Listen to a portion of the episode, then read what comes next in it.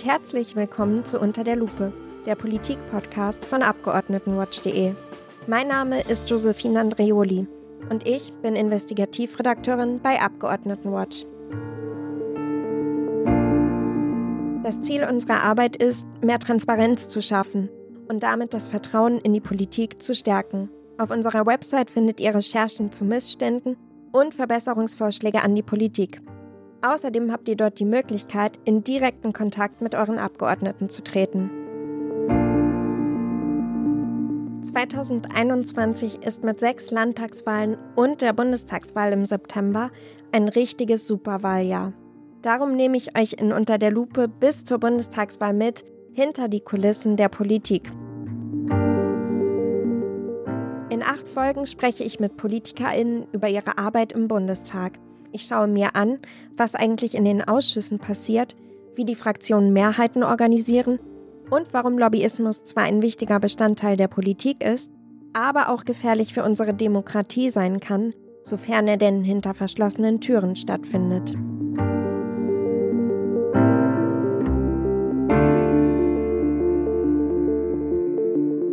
Soll Deutschland Geflüchtete aus Moria aufnehmen? Soll der Bundeswehreinsatz in Afghanistan fortgesetzt werden? Und sollen strengere Transparenzregeln für Abgeordnete gelten? Für die PolitikerInnen stehen in den Sitzungswochen eine Menge Abstimmungen auf dem Plan. Und das sind nur ein paar Beispiele für Themen, über die Abgeordnete sich eine Meinung bilden müssen. Wer an das Thema Abstimmungen denkt, hat schnell ein Bild vor Augen. Abgeordnete heben die Hand oder werfen ihren Stimmzettel in eine Urne. Ja, Nein, Enthaltung. Die Abstimmung ist das krönende Ende und gleichzeitig nur ein kleiner Teil im Gesetzgebungsverfahren. Denn wie Gesetze überhaupt entstehen oder was vorab in den Ausschüssen passiert, sind noch einmal eigene Kapitel der parlamentarischen Arbeit. Darüber haben wir in den ersten beiden Folgen von Unter der Lupe gesprochen. Heute möchte ich herausfinden, ob die Abgeordneten überhaupt die Zeit dafür haben, sich in jedes Thema genau einzuarbeiten und wie viel persönliche Meinung tatsächlich in den Abstimmungsergebnissen der einzelnen Fraktionen steckt. Schließlich stimmen Abgeordnete einer Fraktion in der Regel einheitlich ab. Da kann es für einzelne Abgeordnete schwierig werden, wenn sie mal nicht hinter einem Gesetz stehen. Heute haben wir uns ausnahmsweise einmal zwei Gäste eingeladen. Corona-bedingt habe ich allerdings einzeln mit ihnen gesprochen. Unser erster Gast ist der parlamentarische Geschäftsführer der Unionsfraktion, Patrick Schnieder. Seine Aufgabe ist es, Mehrheiten für die im Plenum anstehenden Abstimmungen zu organisieren. Denn die Fraktionen, die zur Regierungskoalition gehören, haben zwar die Mehrheit im Parlament, in der Praxis muss diese aber immer wieder geprüft werden. Unsere zweite Gästin ist Katharina Dröge, ebenfalls parlamentarische Geschäftsführerin, aber bei den Grünen und damit in der Opposition. Mit ihr spreche ich darüber, ob das einen Unterschied für ihre Arbeit als Geschäftsführerin bedeutet und auf welche Methode sie zurückgreift, um vielleicht auch mal die Regierungsmehrheit zu kippen. Und nicht vergessen, falls ihr ein Fachwort nicht kennt, schaut einfach mal in den Shownotes nach. Dort habe ich euch ein kleines Glossar zur Folge angelegt. Aber jetzt geht's los mit Herrn Schnieder von der Unionsfraktion und der Frage, ob es Abgeordneten überhaupt möglich ist, sich zu jedem Gesetzesvorschlag eine Meinung zu bilden.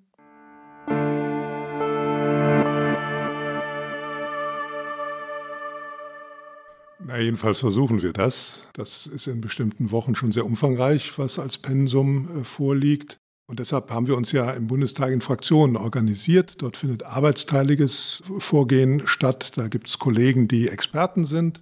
Die tragen das dann wöchentlich in der Fraktionssitzung auch vor, sodass man sich dann ein Bild machen kann. Und wenn man meint, man muss das ein oder andere noch vertiefen oder hat Fragen, dann kann man das selbstverständlich tun. Selbst oder mit Hilfe der Kollegen eben.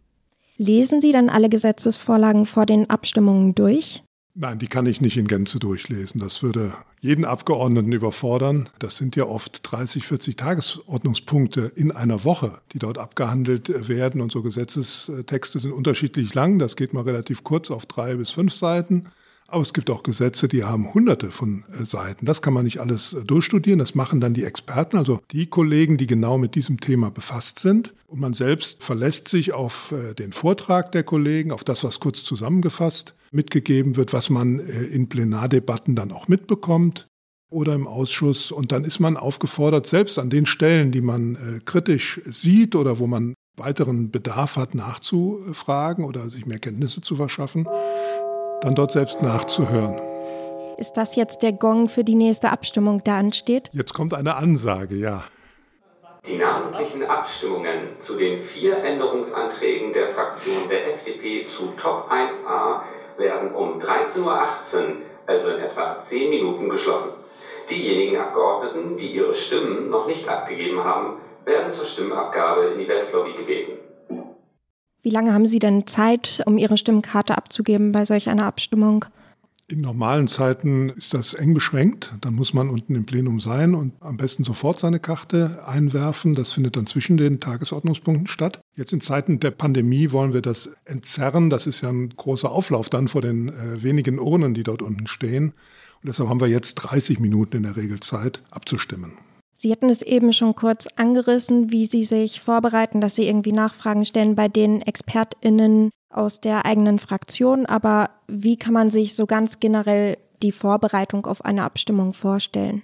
Das hängt von der Abstimmung und von dem äh, Vorhaben ab, um das es geht und wie man selbst in diese Dinge involviert ist. In den Fraktionen haben wir hier arbeitsteiliges Arbeiten. Und das heißt, es gibt für nicht nur für jeden Ausschuss, sondern innerhalb des Ausschusses auch für bestimmte Themen immer einen, der der sogenannte Experte ist, wir nennen das Berichterstatter, der sich um diese Dinge ganz intensiv kümmert und äh, der bearbeitet die natürlich Tag ein, Tag aus. So, jeder Abgeordnete ist also in einem Bereich verantwortlich für diese Dinge. Wenn ich also verantwortlicher bin, dann habe ich das natürlich alles parat. Dann gibt es die Abgeordneten, die in dem zuständigen Ausschuss sitzen. Dort werden die Sachen ja auch behandelt. Auch wenn ich nicht der Berichterstatter bin, bekomme ich das alles mit, kann mich an den äh, Diskussionen beteiligen, bin bei den Anhörungen äh, dabei und deshalb äh, dort auch sachkundig. So, und die Abgeordneten, die nicht in dem entsprechenden Ausschuss sind, die bekommen das zumindest in der allgemeinen, der öffentlichen Diskussion und in der Fraktionssitzung mit, weil die Dinge vorgestellt, vorgetragen und dort auch diskutiert werden. Und so kann man sich ein Meinungsbild dort bilden, bei einer Reihe von Fragen hat man eine klare Vorstellung, wo das hingehen soll und wie man dazu steht. Und dann gibt es immer einige äh, Gesetzesvorhaben, wo man sich, das hängt eben vom persönlichen Horizont ab, wo man sich persönlich dann nochmal vertieft und damit auch befasst.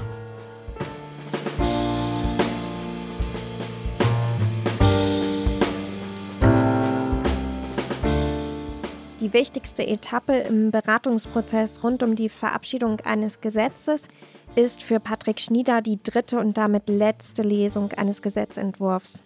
Denn am Ende der Beratungen, die zum größten Teil in den Ausschüssen stattfinden, stimmen die Abgeordneten im Plenum über das Gesetz ab. Wie genau die Beratungen in den Ausschüssen funktionieren, erfahrt ihr in der zweiten Folge von Unter der Lupe.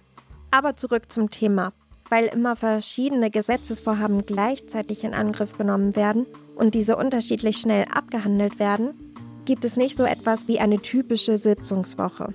Wenn dann Abstimmungen über Gesetze auf der Tagesordnung stehen, müssen die parlamentarischen Geschäftsführerinnen dafür Mehrheiten in ihren Fraktionen organisieren. Als parlamentarischer Geschäftsführer gehören Sie ja quasi zur Schaltzentrale der Union. Zu Ihren Aufgaben zählt es dann unter anderem Mehrheiten in der Fraktion zu organisieren. Wie funktioniert das denn genau? Ja, das hat erstmal damit zu tun, dass wir uns darum kümmern, dass die Kolleginnen und Kollegen ausreichend präsent sind, dass man eine Abstimmung nicht verliert, sondern dass man die gewinnt wenn man etwas äh, durchsetzen will. Und äh, dann schauen wir natürlich, wer ist anwesend bei einer Sitzung, wer ist krank. Wer hat äh, vielleicht andere wichtige Gründe? Und äh, dann müssen wir eben schauen, dass die Präsenz entsprechend ist, dass die Kollegen da sind. Und dann gibt es natürlich eigentlich bei jedem Gesetzesvorhaben, es ist selten, dass man zu 100 Prozent mit allem übereinstimmt. Und äh, diese Bedenken, die Einzelne haben, muss man natürlich ernst nehmen. Die nehmen die Kollegen ja zunächst mal ernst und das ist ihnen wichtig. Und darüber muss man dann sprechen, ob das dazu führen kann, dass man dem Gesetz überhaupt nicht zustimmt insgesamt oder äh, ob man sagt, ich kann in dem einen Punkt nicht folgen, aber ich will äh, das Gesetz insgesamt nicht verhindern. Und dafür sind unter anderem, das ist ein kleiner Ausschnitt, unter anderem auch die parlamentarischen Geschäftsführer da, dass sie sich eben darum kümmern, wenn abgestimmt wird, dann haben wir auch eine Mehrheit. Frau Dröge, macht es eigentlich einen Unterschied, ob man parlamentarische Geschäftsführerin in der Regierung oder in der Opposition ist? Also bei vielen Fragen glaube ich nicht, weil wir erstmal sehr ähnliche Aufgaben haben als parlamentarische Geschäftsführerin. Wir sitzen vorne im Bundestag, haben so ein Abstimmungsbuch, das überwachen wir, das auch nicht schief geht bei unserer Fraktion und auch beim Präsidenten vorne. Und das machen eigentlich die parlamentarischen Geschäftsführer aller Fraktionen. Da arbeitet man auch eng gemeinsam zusammen. Aber es gibt trotzdem Punkte, die sich unterscheiden? Also höchstens bei der Art und Weise, wie wir vorgehen. Also beispielsweise bei Abstimmungen, die wir anmelden, achtet die Opposition natürlich darauf, kann ich irgendwo das Abstimmungsverhalten der Regierung nochmal herauskitzeln? Wo sind Widersprüche, die die Abgeordneten in einer Regierungsfraktion haben? Können wir die sichtbar machen? Das sind Fragen, die wir uns stellen als Oppositionsabgeordnete, während die Regierung natürlich das gegenteilige Interesse hat. Sie möchte möglichst geschlossen auftreten und da achten die parlamentarischen Geschäftsführer natürlich der Regierungsfraktion drauf. Herr Schnieder, mal angenommen, es herrscht Uneinigkeit in der Fraktion gegenüber einem bestimmten Gesetz, das auch von der Regierung eingebracht wurde. Wie kann man sich denn die Diskussionen innerhalb der Fraktionen darüber vorstellen? Das läuft eigentlich immer nach dem gleichen Muster ab. Der Berichterstatter oder der Experte für diesen Bereich trägt das in der Fraktion vor und dann wird darüber diskutiert. Dann tragen alle die, die etwas äh, beitragen möchten zu der Diskussion, entweder dafür zu sprechen oder eben in einzelnen Punkten oder im Ganzen dagegen zu sprechen, ihre Meinung vor. Das ist eine Diskussion, die mal auf einzelne Nachfragen beschränkt ist. Das ist aber hin und wieder auch eine Diskussion, die Stunden dauert. Und am Ende muss eben eine Entscheidung stehen, weil es natürlich immer darum geht, sind wir noch handlungsfähig und äh, als äh, regierungstragende Fraktionen glaube ich, hat das nochmal eine besondere Bedeutung. Sind wir damit auch noch regierungsfähig? Also können wir Dinge, die wir vorhaben, auch wirklich noch umsetzen? Und dem muss man gerecht werden. Und was machen Sie, wenn Abgeordnete nicht im Sinne der Fraktion abstimmen wollen, das aber wichtig ist, um die Mehrheit zu halten? Wir haben in unserer Fraktionsordnung Regeln dafür aufgestellt. Wenn ein Abgeordneter sagt, ich kann äh, einer Vorlage nicht folgen, dann hat er das den parlamentarischen Geschäftsführern zunächst einmal mitzuteilen. Und äh, dann spricht man nochmal darüber, ob man dem Gesetz insgesamt nicht folgen kann, ob es nur einzelne Punkte sind. Es gibt Instrumente, wo man durchaus einem Gesetz zustimmen kann, aber seine Bedenken auch klar macht der Öffentlichkeit. Man kann eine Erklärung abgeben, die auch im Protokoll veröffentlicht wird, wo man dann reinschreibt, ich stimme zwar dafür, aber ich bin nicht in allen Punkten damit einverstanden und dann listet man seine Argumente auf. Auf die Möglichkeit kann man dann hinweisen, darüber diskutieren und am Ende steht immer die Entscheidung des Abgeordneten, wie er sich verhält. Und es gibt da keinen Zwang ganz am Ende, wie man abstimmt, sondern das bleibt eine Entscheidung des einzelnen Abgeordneten. Man kann nur versuchen, ihn zu überzeugen, in die eine oder die andere Richtung zu gehen. Was tun Sie denn, Frau Dröge, wenn Abgeordnete entgegen der Fraktionsmehrheit stimmen wollen? Also zum einen redet man natürlich nochmal äh, mit den Abgeordneten und fragt, ob es nicht doch noch Brücken und Wege gibt, zu einer gemeinsamen Position zu kommen. Es gibt Kolleginnen und Kollegen, die sagen dann einfach, nee, ich möchte da ganz dezidiert ähm, auch gar nicht mehr reden. Ich stimme anders und dann ist das so. Und viele lassen sich aber auch noch überzeugen und wo man dann als Fraktionsvorstand darauf achtet, ist, dass man vielleicht dann Druck aus so einem zeitlichen Verfahren nimmt, um Kompromisse nochmal ähm, zu finden? Oder hat man ein bisschen mehr Autorität als Fraktionsvorstand zu sagen, guck mal fürs große Ganze, wäre es aber jetzt super, du gibst dir nochmal einen Ruck. Aber das sind einfach die einzige Möglichkeit, die wir haben, sind persönliche Gespräche.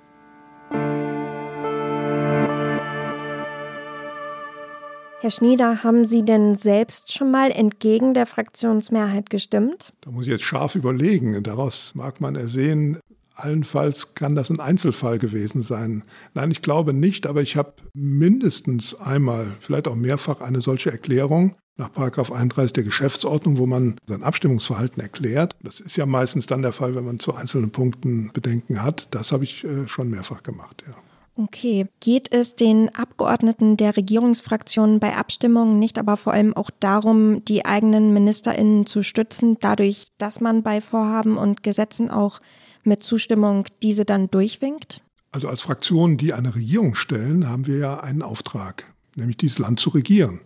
Und wir sind dann natürlich gefordert, im Bundestag Mehrheiten für das sicherzustellen, was wir umsetzen wollen. Also die Regierung kann ja auch nicht im luftleeren Raum handeln. Sie braucht zur Grundlage oftmals Gesetze, Sie braucht aber zum Beispiel auch finanzielle Mittel. Und Handlungsfähigkeit können wir nur sicherstellen, wenn wir auch unsere Mehrheit sicherstellen können.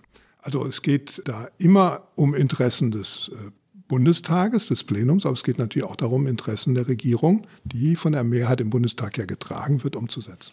Kommen also teilweise Mehrheiten nur durch erzwungene Loyalität zustande? Nein, der Abgeordnete entscheidet am Schluss immer nach seinem Gewissen. Er entscheidet immer selbstständig. Ein Zwingen zu einer bestimmten Handlung ist nicht vorgesehen. Es steht auch nicht so in unserer Arbeitsordnung, sondern der Abgeordnete entscheidet komplett alleine am Schluss, wie er sich verhält.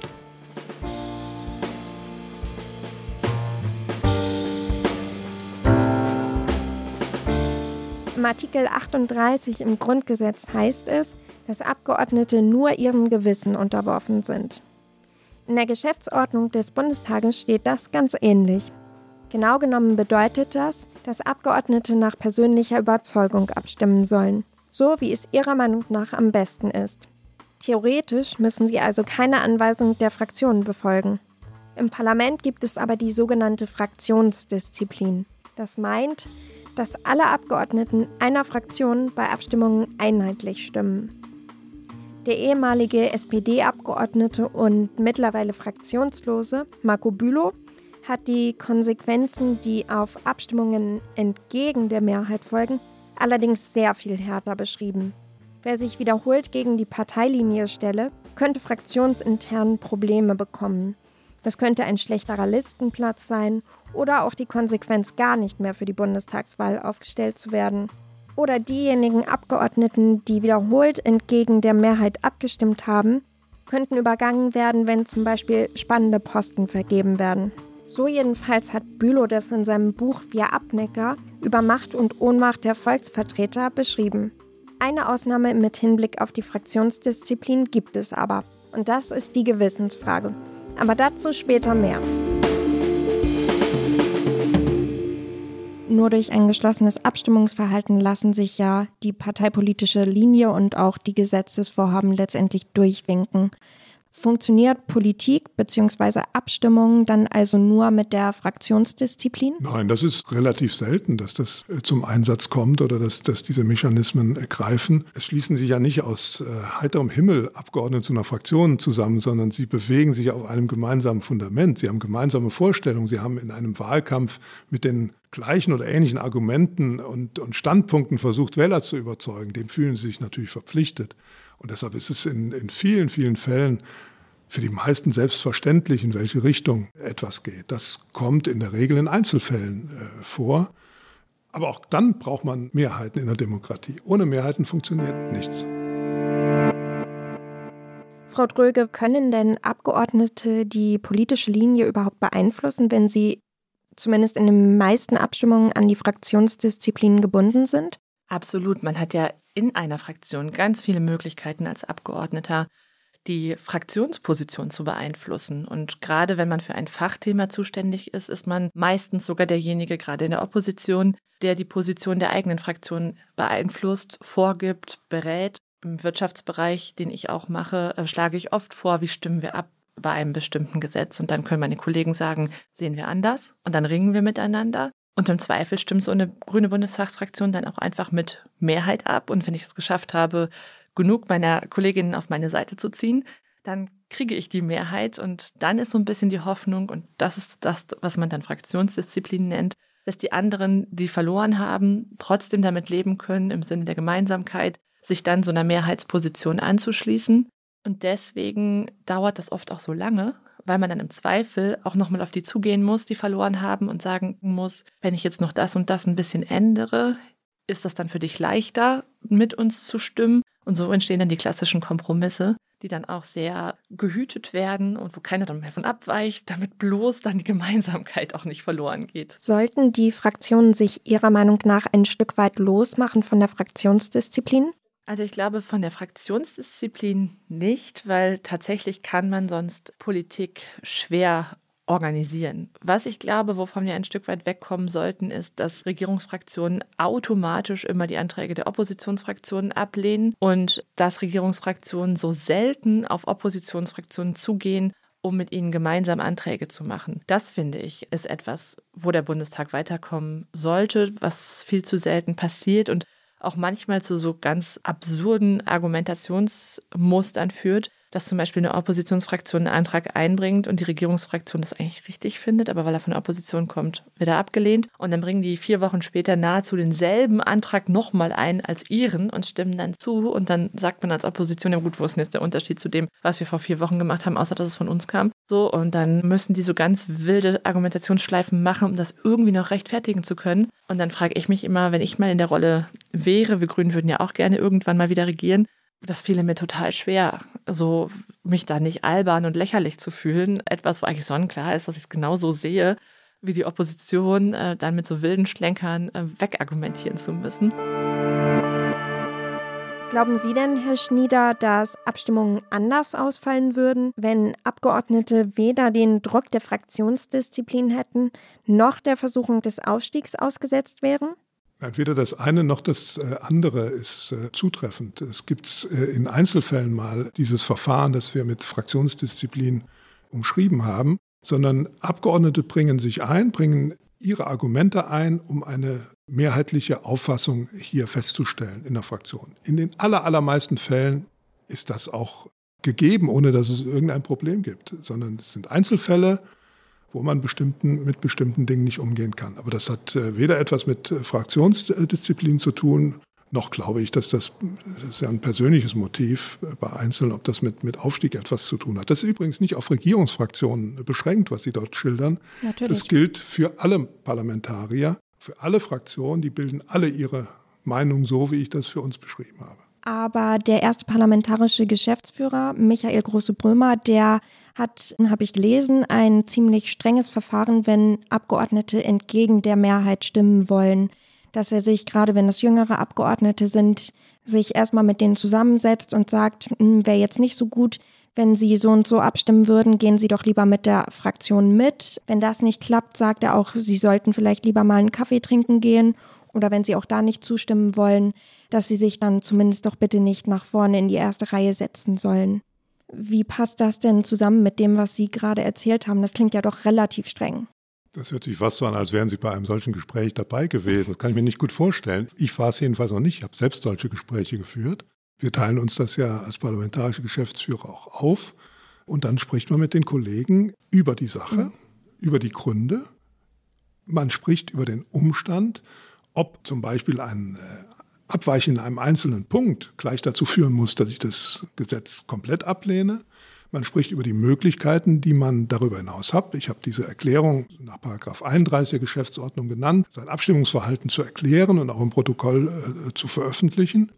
Und dass es vielleicht auch mal den Hinweis gibt, wenn man abweicht, äh, dass man das nicht unbedingt dann äh, zelebrieren muss, sagt das mal in Anführungszeichen, den kann man dann geben, wenn man meint, dass der Kollege das unbedingt nötig hat. Man tut damit den anderen Kollegen ja, wenn man das so zelebriert, ja auch ein gewisses Zeichen. Das muss dann vielleicht nicht sein. So könnte ich mir so etwas allenfalls erklären. Aber ich habe das noch nicht erlebt. Weder war ich bei einem solchen Gespräch dabei, noch ist bei Gesprächen, die ich geführt habe, auf so etwas hingewiesen worden. Also das funktioniert bei uns alles sehr freundschaftlich und zivilisiert.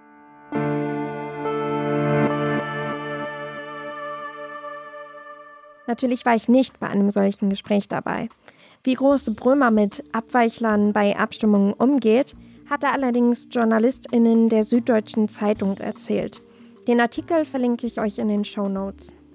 Und damit sind wir auch schon wieder bei dem Gespräch mit Katharina Dröge angelangt. So wie bei Patrick Schnieder innerhalb der Union ist es ihre Aufgabe, Mehrheiten bei den Grünen zu organisieren. Doch dass alle Abgeordneten im Plenarsaal zusammenkommen, kommt vor allem dann vor, wenn namentliche Abstimmungen anstehen. Haben die PolitikerInnen keine Zeit oder Lust, zu den Debatten zu kommen, Frau Dröge? Nee, ganz im Gegenteil. Es ist eigentlich super spannend, bei den Debatten dabei zu sein und insbesondere seit ich als parlamentarische Geschäftsführerin auch bei vielen Debatten anwesend bin, die gar nicht so sehr in meinem Wirtschaftsbereich liegen, denke ich nochmal, ist es eine Riesenbereicherung. Aber wir sind in Wahlkreiswochen nicht in Berlin und in den Sitzungswochen, wo der Bundestag tagt, das sind so 21 bis 23 Wochen im Jahr, gibt es unfassbar viele Dinge, die wir gleichzeitig zur Bundestagssitzung regeln müssen. Teilweise tagen sogar Fachausschüsse, wo die Abgeordneten dann miteinander nochmal drin sitzen, parallel zum Bundestagsplenum. Dann sitzen die Leute im Europaausschuss und gleichzeitig ist die Regierungsbefragung im Plenum. Das lässt sich gar nicht anders organisieren, weil so viele Termine parallel stattfinden. Oder man hat ein Expertengespräch für ein Gesetz, was äh, stattfindet. All das muss leider, weil so wenig Zeit ist, auch parallel zum Plenum stattfinden. Und deshalb haben sich die Fraktionen darauf verständigt zu sagen, wir bewerten die unterschiedlichen Themen nach Bedeutung. Und dann gibt es Fachdebatten, die sind sehr speziell für bestimmte gesellschaftliche Gruppen relevant und dann kommen auch nur die Politiker, die sich damit ganz besonders gut auskennen, aller Fraktionen. Und dann gibt es Themen, die sind sehr groß und von übergeordnetem Interesse für das ganze Land. Und dann sagen wir auch als parlamentarische Geschäftsführer, wir machen da Vorgaben, wer muss kommen, wie viele müssen kommen. Dann gibt es sowas wie Präsenzpflicht Gesamtfraktion, so steht das dann in den Informationen und das weiß dann meine Fraktion, sie müssen alle kommen und wir prüfen auch, ob sie da sind. Oh. Also ja, man muss sich bei uns melden oder auch abmelden, ob man kommt oder nicht. Und dann gibt es so mittlere Abstimmung, da sagen wir aus allen, da kommt vielleicht die Hälfte der Fraktion und dann müssen die Abgeordneten melden, komme ich, komme ich nicht. Und wir zählen dann und sagen, reicht nicht, ne? wir brauchen noch 13 Leute mehr. Guckt mal, dass ihr eure Termine verschoben kriegt. Und bei den kleinen Debatten sagen wir aber auch, wir können hier nicht mit fünf Leuten sitzen, ne? das ist mindestens 15. so, und dann rufen wir die im Zweifel an. Und auch wenn die nicht kommen, wenn sie gemeldet sind, kriegen die einen Anruf von mir. Ich sitze dann vorne und sage, wo bist du? Du bist oh oh. gemeldet. Dann gibt es Ärger. Ja, es gibt zumindest kein Sternchen im Klassenbuch. Nein. Also auch da kann man nichts anderes machen, außer dann zu sagen, ey, das ist unsolidarisch. So, du bist hier gemeldet, wir brauchen dich. Und das ist aber auch das, wo die Kollegen natürlich dann auch empfänglich für sind und sagen, sorry, ich bin aufgehalten worden, ich renne. So, das passiert dann ganz oft, dass die dann so angehetzt kommen. So. Und dann sagen wir immer, ist in Ordnung. So, wir haben auch ein bisschen früher angerufen, als du da sein musstest. Das sind dann so die Tricks, die man als parlamentarische Geschäftsführerin hat, dass man ein bisschen früher anruft, als so richtig notwendig gewesen wäre. Ja, und das wissen die natürlich auch von uns. Und wir machen es dann nett. Wir wollen ja jetzt auch nicht die Strengen sein, die alle immer nur anmaulen und am Ende kann uns keiner mehr leiden. So, sondern wir versuchen es auch ein bisschen nett zu machen dabei. Haben Sie ein Beispiel dafür parat, ähm, was jetzt so eine Abstimmung wäre, wo auf jeden Fall alle von der Fraktion kommen müssen? Also bei wichtigen Wahlen muss natürlich die gesamte Fraktion kommen. Bei namentlichen Abstimmungen erwarten wir natürlich, dass die gesamte Fraktion da ist. Auch als wir zum Beispiel im letzten Frühling über die Aussetzung der Schuldenbremse abgestimmt haben, haben wir erwartet, dass die gesamte Fraktion kommt. So immer dann, wenn wirklich die Abgeordneten gezählt werden, ob sie da sind, dann haben wir in jedem Fall die Erwartung, dass alle unsere Abgeordneten auch da sind. Und ansonsten wird ja gar nicht gezählt, wer im Plenum sitzt, sondern bei den einfachen Mehrheiten schaut der Präsident, der die Mehrheitsverhältnisse feststellen muss, nach den Fraktionen. Und wenn er den Eindruck hat, dass das Verhältnis der Fraktionen zueinander stimmt. Also viel mehr CDUler da sind als Grüne zum Beispiel. Das muss sichtbar sein. So, dann kann er nach Fraktionen gehen und sagen, okay, CDU und SPD haben dafür gestimmt. Und selbst wenn die ganze Opposition dagegen gestimmt hat, wissen wir ja rechnerisch, deren Fraktionen haben eine Mehrheit. Und dann muss er nicht die einzelnen Abgeordneten nochmal zählen, die da sitzen. So, und dann verlangen wir auch nicht von unseren Abgeordneten, dass alle da sind. Es gibt, und das ist vielleicht ein Unterschied zur Regierungsfraktion, aber manchmal natürlich den Versuch der Opposition, da mal die Mehrheitsverhältnisse umzudrehen. Ne? Wenn man so denkt, die kommen vielleicht nicht vollständig und man möchte aber irgendwie einen Abstimmungserfolg haben, dann kann man natürlich seinen Abgeordneten sagen, Heute ist zwar eigentlich eine nicht so wichtige Abstimmung, also ist wichtig im Sinne von, da kämen gar nicht so viele, aber kommt mal bitte alle. Und dann kann man das sogar mit den anderen Oppositionsfraktionen auch mal geheim verabreden, geht zu den Linken, geht zur FDP, sagt, wäre super, wenn von euch auch alle kämen. Dann sitzen alle da. Wenn die anderen schlau sind von CDU und SPD, sehen die das natürlich und realisieren, okay, es ist gar nicht so eine Debatte, die wir so als High-Level eingeordnet haben. Die ganze Opposition ist da, die könnten was planen. Wenn die dann schlau sind, rufen sie ihre Abgeordneten an und sagen, ihr müsst jetzt alle kommen, die Opposition ist hier sehr stark vertreten. Meistens oder ein paar Mal ist es uns schon gelungen, dass sie das verpennt haben. Und dann kam eine Abstimmung und dann schaut sich der Präsident das an und sagt, okay, nee, die Regierung hat hier keine Mehrheit weil, ähm, also die Regierungsfraktionen, weil es sind ganz offensichtlich mehr Abgeordnete der Opposition im Raum als Abgeordnete der äh, Regierungsfraktion. Und dann könnte der Präsident einfach sagen, Abstimmung verloren. Wenn allerdings ein Schriftführer der Regierungsfraktion mit auf dem Präsidium sitzt, kann der sagen, ich sehe das anders.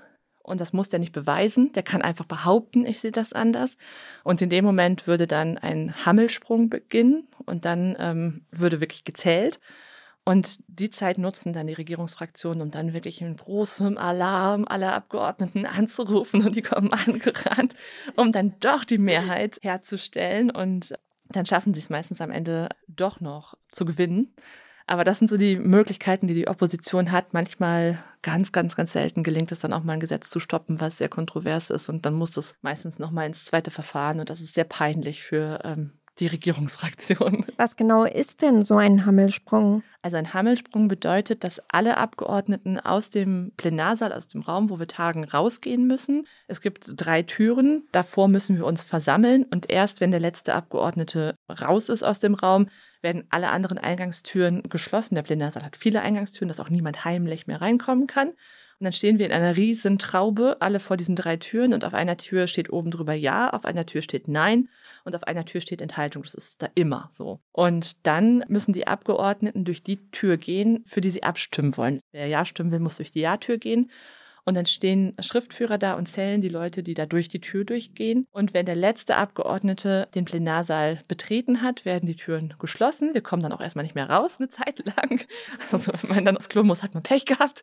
So, da muss man erstmal drin bleiben. Solange bis die Schriftführerinnen dann das Ergebnis ähm, festgestellt haben, zu Ende gezählt haben und dann das dem Präsidenten gegeben haben und dann liest er die Mehrheit vor. Wie lange dauert das im Zweifelsfall? So nach zehn Minuten haben die das im schlimmsten Falle gezählt. Und manchmal, so. ja, also so, so lange das ist doch nicht hält ganz so jeder lange. aus. Aber ich hatte schon mal das Problem, dass ich meine kleinen Kinder dabei hatte und dann ganz spontan ein Hammelsprung kam.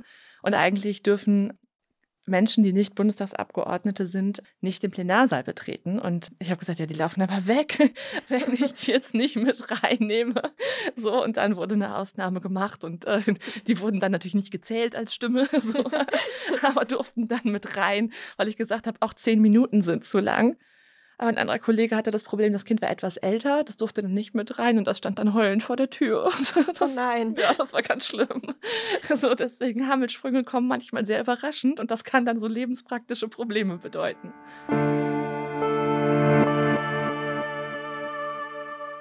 Je nachdem, um was für Anliegen es geht, gibt es im Plenum unterschiedliche Arten von Abstimmungen. Damit beispielsweise ein neues Gesetz beschlossen werden kann, muss eine Mehrheit der Abgeordneten dafür stimmen. Im Normalfall wird das per Handzeichen erledigt. Ist das Ergebnis aber unklar oder auch die Abstimmung besonders wichtig, werden die Abgeordneten schon auch mal dazu aufgefordert, sich für die Zählung von ihren Plätzen zu erheben. So ist dann mit bloßem Auge schneller zu erkennen, wofür die Mehrheit stimmt. Bei wichtigen oder umstrittenen Entscheidungen werden namentliche Abstimmungen anberaumt. Dafür bekommen die Abgeordneten dann eine Stimmkarte mit ihrem Namen und müssen diese dann in die entsprechende Urne werfen. Also je nachdem, wofür sie sich entschieden haben.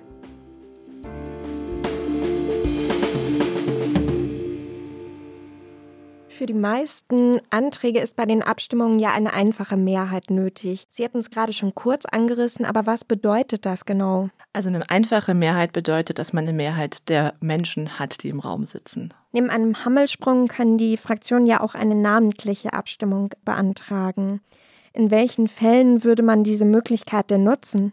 Also bei einer namentlichen Abstimmung geht es ja ganz explizit darum zu dokumentieren, wie der einzelne Abgeordnete abgestimmt hat. Und das macht man bei Fragen, die sehr brisant sind oder wo man denkt, dass sie so wichtig sind, dass die Menschen in ihrem Wahlkreis, die ja auch ihre ähm, Abgeordneten direkt wählen können, überprüfen können sollten, wie ihr Abgeordneter abgestimmt hat und dann vielleicht auch nochmal sich mit kritischen Fragen ähm, an den Abgeordneten wenden können. Warum hast denn du persönlich jetzt bei dieser Frage nicht anders gestimmt?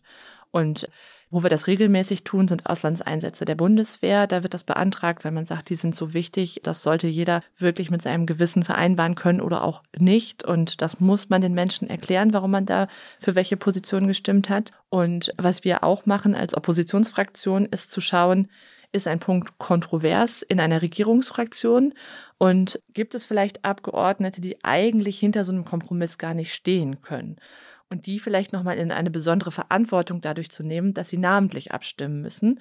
Und wenn man eine einfache Mehrheit ohne namentliche Abstimmung machen würde, dann könnten die sich ein bisschen dadurch verstecken, dass sie einfach nicht im Raum sind. Und dann sieht man einfach gar nicht, dass sie nicht mit abstimmen und sie müssen sich nicht so sehr verantworten und können vielleicht zu Hause auch sagen, ich persönlich sehe es ja anders, aber meine blöde Fraktion hat sich nun mal dafür entschieden. Und so ein bisschen macht man das als Opposition, um die, die vielleicht mehr die eigene Meinung haben, dazu zu bringen, mehr zu kämpfen in so einer Regierungsfraktion für eine andere Politik. Sei es zum Beispiel beim Thema Gentechnik, da haben wir Grünen das sehr oft gemacht, weil wir wussten, es gibt in der SPD Abgeordnete, die genauso wie wir eigentlich eine sehr kritische Haltung haben mit Blick auf die Gentechnik und eigentlich mit Kompromissen mit der CDU gar nicht so gut leben konnten. Und dann haben wir gesagt, bei bestimmten ähm, Fragen, wir wollen jetzt mal sehen, ob ihr denn in einer namentlichen Abstimmung mit eurem Namen sagen könnt, das ist richtig. Und das machen die dann oft auch nicht. Dann haben die natürlich mit sich selbst Probleme, mit ihrer eigenen Fraktion Probleme. Das ist alles für die eine sehr unschöne Situation. Und man könnte denken, wir tun das dann nur, um die zu ärgern oder äh, unter Druck zu setzen. Aber darum geht es uns gar nicht, sondern es geht dann eher darum, dass wir wissen, wenn die im Hinterkopf haben, da könnte nochmal eine namentliche Abstimmung kommen, ich muss mich nochmal rechtfertigen von meinen Wählerinnen, dass die dann vielleicht mehr Ärger machen in ihrer Fraktion und mehr Druck ausüben, dass diese Position so nicht akzeptabel ist. Ist also schon eine taktische Entscheidung. Genau, es ist immer wieder eine Entscheidung, wann äh, macht man das, wann ist es wirklich sinnvoll, das zu dokumentieren. So ein bisschen bei Sachfragen, wo so sonnenklar ist, dass alle SPDler und alle CDUler ganz gemeinsam sagen, genau so soll es sein macht das irgendwie keinen Sinn, weil dann kommt da 100 Prozent ähm, SPD und CDU raus und alle sagen, gut, das hätten wir mit Handheben genauso erreicht, das Ergebnis so. Und es interessiert auch keinen so richtig, wer da dann wie abgestimmt hat, dann lässt man das als Opposition eher. Gilt denn dann bei so einer namentlichen Abstimmung also nicht die Fraktionsdisziplin? Doch. Und das ist ja der Punkt, der es dann für die Kollegen so schwer macht. Und deswegen ringen die dann an solchen Tagen extrem mit sich. Was mache ich denn jetzt? Stimme ich mit meiner Fraktion, folge der Fraktionsdisziplin oder weil es besonders dokumentiert ist, wird es dann mehr zur Gewissensfrage? Da sind wir auch schon beim Punkt. Was ist denn eine Gewissensfrage? Also für mich sind Auslandseinsätze zum Beispiel eine Frage, wo ich immer für mich selber mir die Freiheit genommen habe, zu prüfen, kann ich das wirklich verantworten, da jetzt mit einer Fraktionslinie zu stimmen. Und bei Afghanistan zum Beispiel bei dem Mandat habe ich immer mit Nein gestimmt in den letzten Jahren, weil ich gesagt habe, ich halte das Mandat so nicht mehr für vertretbar. Habe das auch in meiner politischen Geschichte früher schon mal sehr schwierig gefunden. Deswegen war das jetzt für mich gar nicht so eine schwierige Frage, das so zu entscheiden. Aber manchmal ist das auch so, dass man in einem fachpolitischen Bereich total überzeugt von einer Sache ist. Ich persönlich bin zum Beispiel zu den Grünen gekommen und habe diese ganze Hartz-IV-Gesetzgebung sehr schwierig gefunden. Und meine Fraktion hat das vor vielen, vielen Jahren ja mal mit beschlossen. Da war ich 16, keine Ahnung, so sehr jung auf jeden Fall. Und ich habe immer dafür gekämpft, dass die Grünen da eine andere Position haben. Mittlerweile haben sie auch eine andere Position. Aber als ich ganz neu im Bundestag war, da gab es noch so eine Kompromissposition und dann hat irgendwann äh, die Fraktion Fraktion Die Linke eine namentliche Abstimmung gemacht zu einem Antrag von sich selbst, wo sie die Abschaffung der Hartz-IV-Sanktionen gefordert haben. Und weil meine Fraktion so ein bisschen was anderes wollte, hatten die eigentlich empfohlen, da nicht zuzustimmen. Und da habe ich irgendwie gedacht, ich habe jetzt so lange dafür ähm, gekämpft. Ich kann da jetzt bei dem Antrag der Linken nicht, nicht zustimmen. Da habe ich zusammen mit einer Kollegin dann doch für den Antrag der Linken gestimmt, habe das vorher angemeldet bei meiner parlamentarischen Geschäftsführung, habe gesagt, nur dass ihr es wisst, keine Überraschung. Ich kriege das jetzt nicht hin und dann war es auch in Ordnung. Wer entscheidet denn darüber, ob es sich um eine Gewissensfrage handelt? Also die ethischen Fragen sind eigentlich die, die zwischen Fraktionen ganz klar vereinbart werden. Und das ist auch fast nie eine Kontroverse. Also zumindest in den letzten acht Jahren, die ich jetzt im Bundestag war, war immer allen klar, dass das eine ethische Frage ist. Also beim ganzen Thema Sterbehilfe oder Organspende oder so, das waren immer so Fragen, wo allen sonnenklar war, das berührt so tief die eigenen Werte und die Frage, wie schaue ich aufs Leben, dass man das freigeben muss.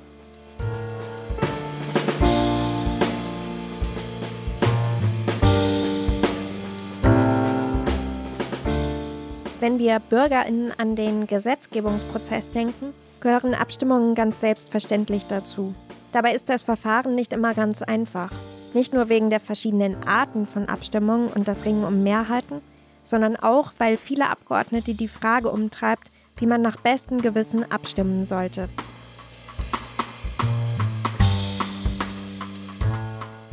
Nicht immer herrscht Harmonie innerhalb der Fraktionen und nicht immer ist eine Entscheidung leicht getroffen, zumal die Abgeordneten diese in ihrem Wahlkreis verteidigen müssen, auch dann, wenn sie eigentlich lieber anders abgestimmt hätten. Falls ihr neugierig geworden seid, wie eure Abgeordneten abgestimmt haben oder ihr ihnen eine Frage stellen wollt, schaut doch einfach mal bei uns auf der Website vorbei. Wir dokumentieren alle namentlichen Abstimmungen und stellen euch Erklärungen und Infos dazu bereit. Die Seite verlinke ich euch in den Show Notes. In welchen Ausschüssen die Abgeordneten sitzen, ist leicht herauszufinden. Doch wenn es um ihre Tätigkeiten neben ihrem Hauptjob als Mitglied des Bundestages geht, wird es schon etwas schwieriger.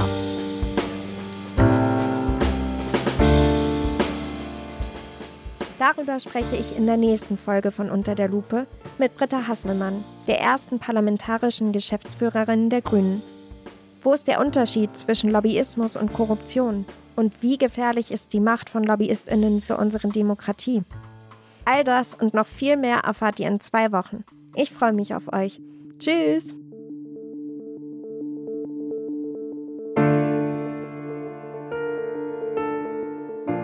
Das war Unter der Lupe, der Politik-Podcast von Abgeordnetenwatch.de.